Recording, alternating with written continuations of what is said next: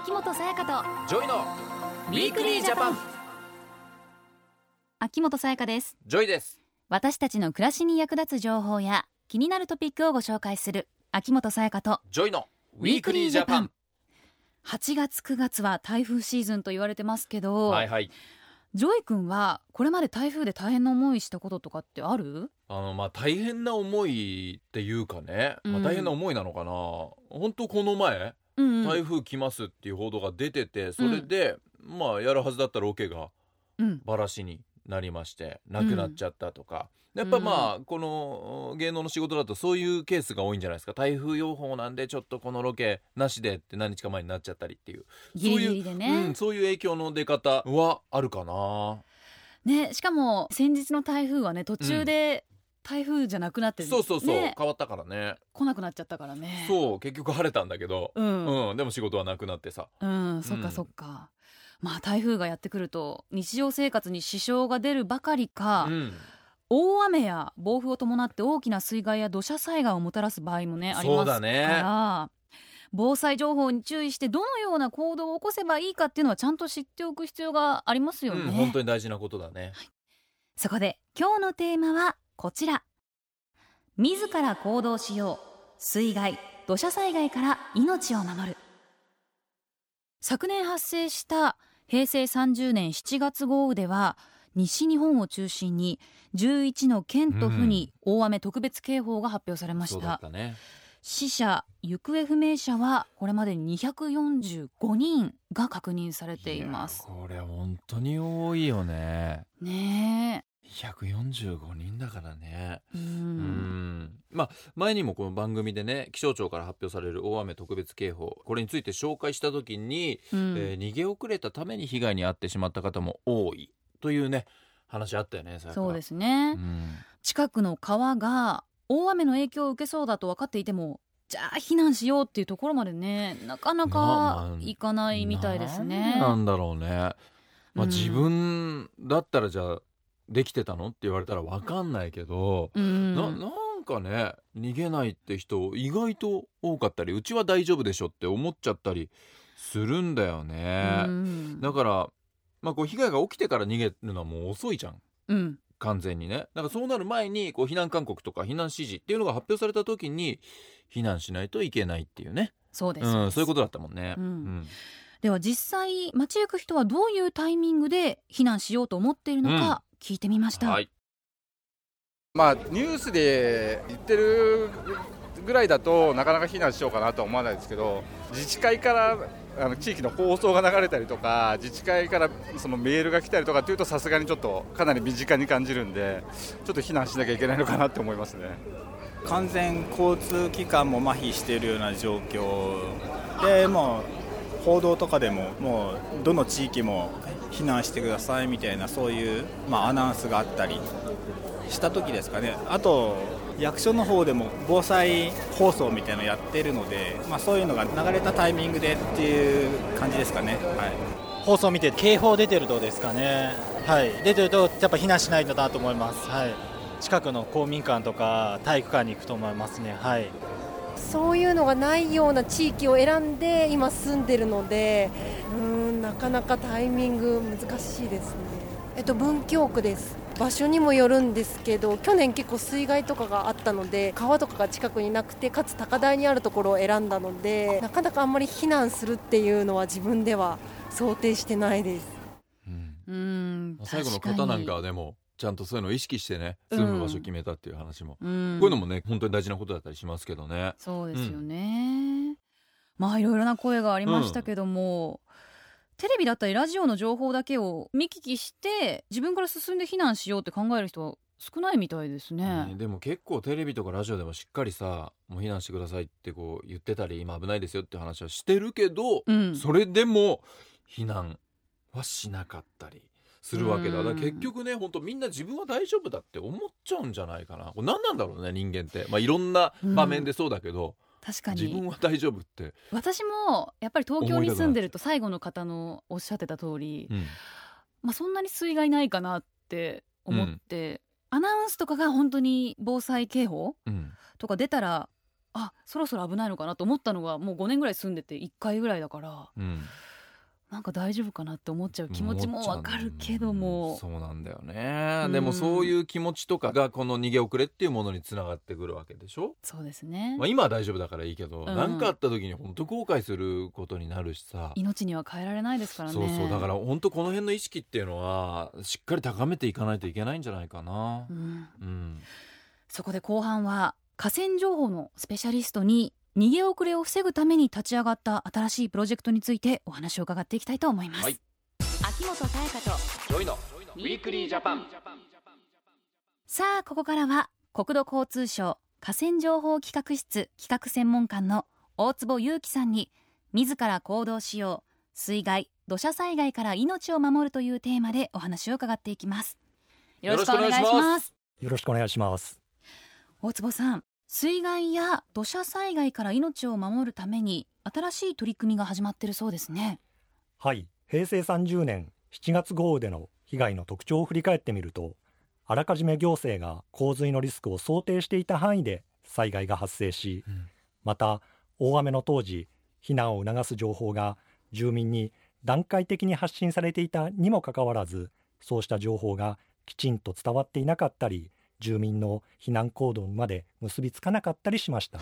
うん。ん。そうか。これだけねしっかりまあ発表されてただねわけだし、想定した範囲でね災害が発生していたのに、これだけ被害死者もそう行方不明もそうだけど、多かったっていうのはこれはねやっぱりまあ行政としても辛いよね。ねそうだよね。しっかり情報は出してたわけですからね。うん。うん洪水の状況や河川情報自治体からの避難指示などがちゃんと伝わっていなかったりまた活用されなかったり、うん。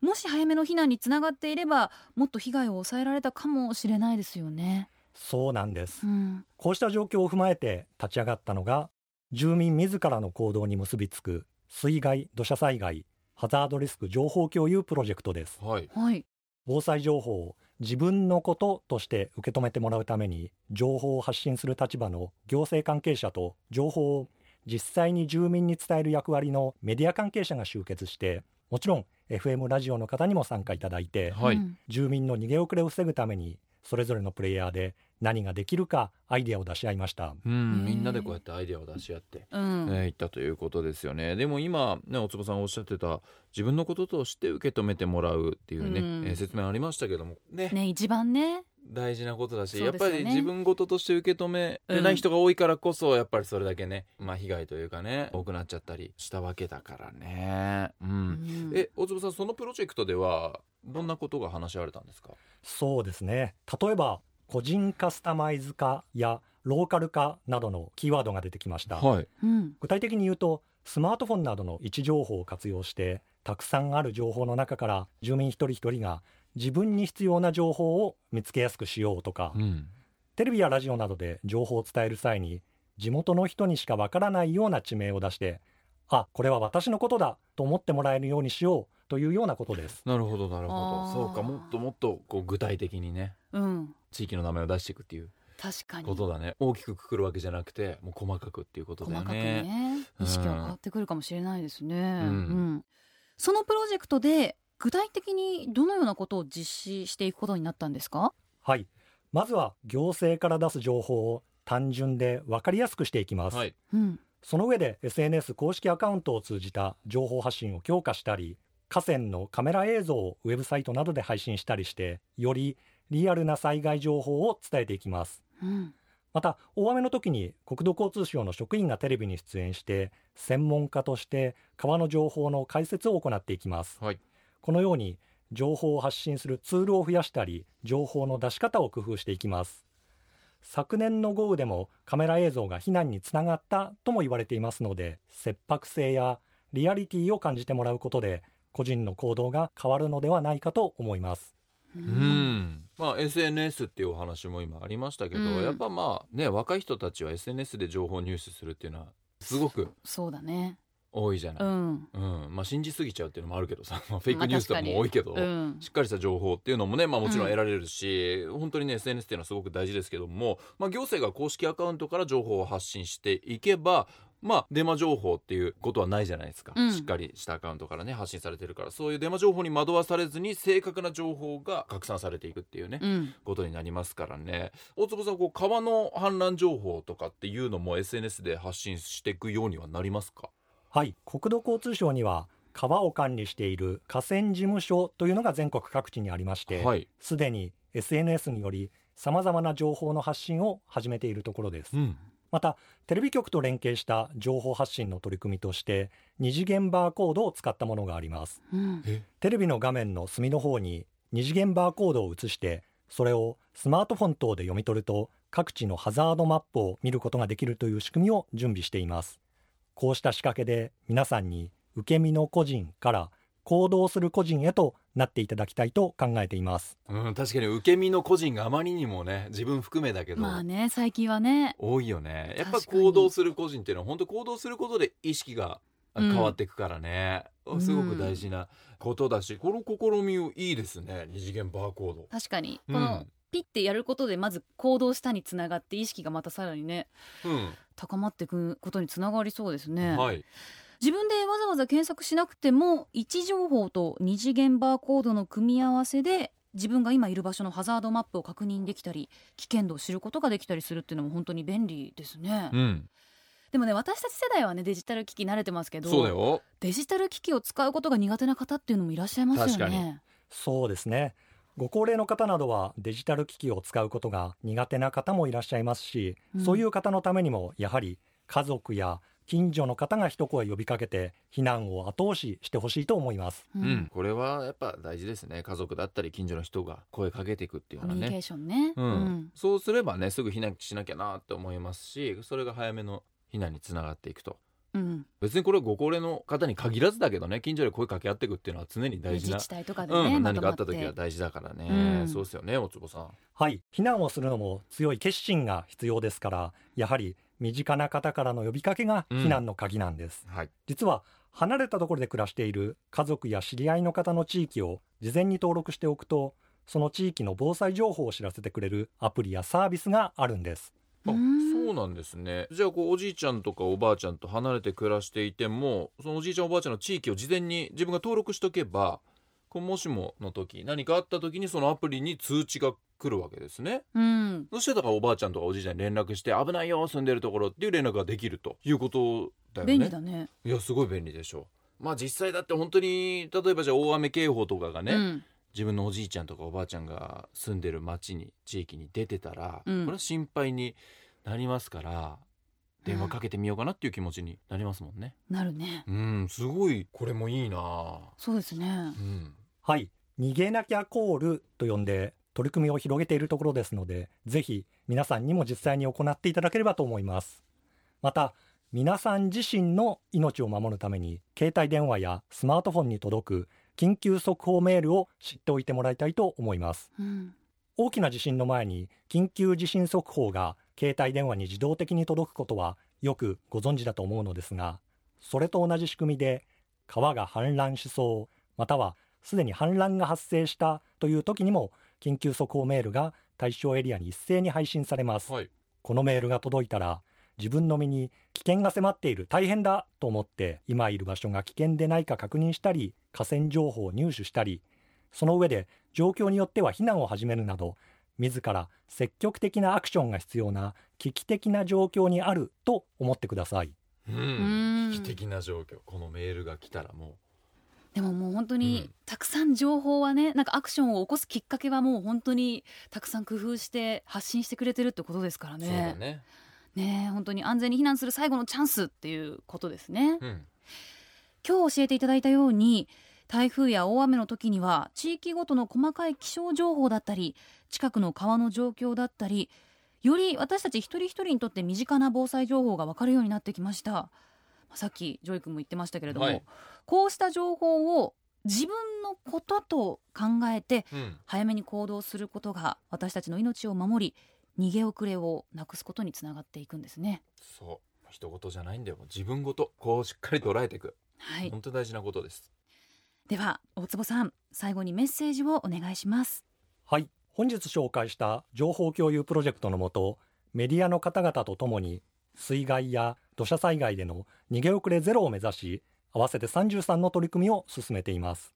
河川情報を積極的に入手しそして早めの避難によってあなたやあなたの大切な人の命を守りましょゲストは国土交通省の大坪裕樹さんでした。ありがとうございました。うありがとうございました。ウィークリージャパン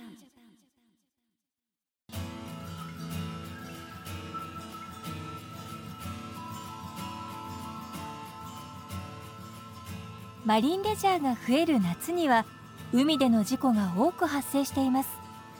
海水浴をはじめ水上オートバイやカヌー最近ではサップなどのアクティビティが盛んですが事故を防ぐために必要な知識や技術が不足したまま海に出て事故に遭うケースが増えています。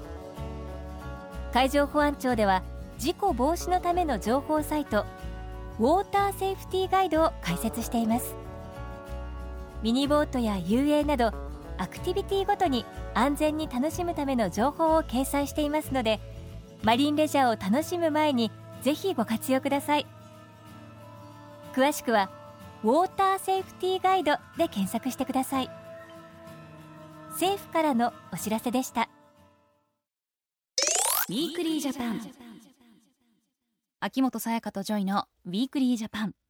今日は自ら行動しよう。水害土砂災害から命を守るというテーマでお話をしてきました、はい。いや被害が大きくならないように本当にいろいろ工夫をしてうん。発信してくれてるんだなっていうのすごく分かりましたね。そうだよね、うん。この辺の情報っていう部分はどんどんどんどん進化してるしね。う、ん。うん。それだけやっぱりまあ平成30年ね、うん。7 7月豪雨これは本当にねうん。被害大きかったから245人死者行方不明者。だからこういうことがもうないようにっていううん。気持ちはもちろんだしさ、まあ、本当に今の時代って情報はすごく手に入るじゃないですか。テレビでこれだけやってくれる、ネットでもこうやって情報を与えてくれる。うん。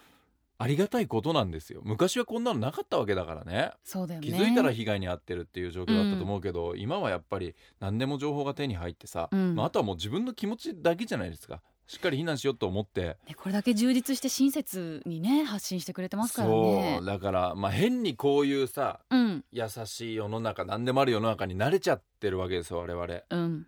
こういうことに本当感謝して、うん。ね、早めの行動ができるんだからさこういうものがあったら。うん。だから人事って捉えずに何かあったらそれが自分事として考えてうん。避難していく動くっていう非常に大事なことですね。ねえこれもうね本当にしっかり受け止めて避難早めの行動をねお願いしたいなと。そう命を守るためはい。にですからね、思います、うん。そして来週はホーテラスのお話です。ホーテラス。ホーテラスはって何？経済的に余裕がない方への無料法律相談や、うん。犯罪の被害に遭った方への支援など法的トラブルが起きた時に助けてくれる頼れる存在そうなんですのねお話ですね。うん、もしもの時のためにぜひ聞いてください、はい秋元才加とジョイの Weekly Japan。お相手は秋元才加とジョイでした。また来週。秋元才加とジョイの Weekly Japan。この番組は内閣府の提供でお送りしました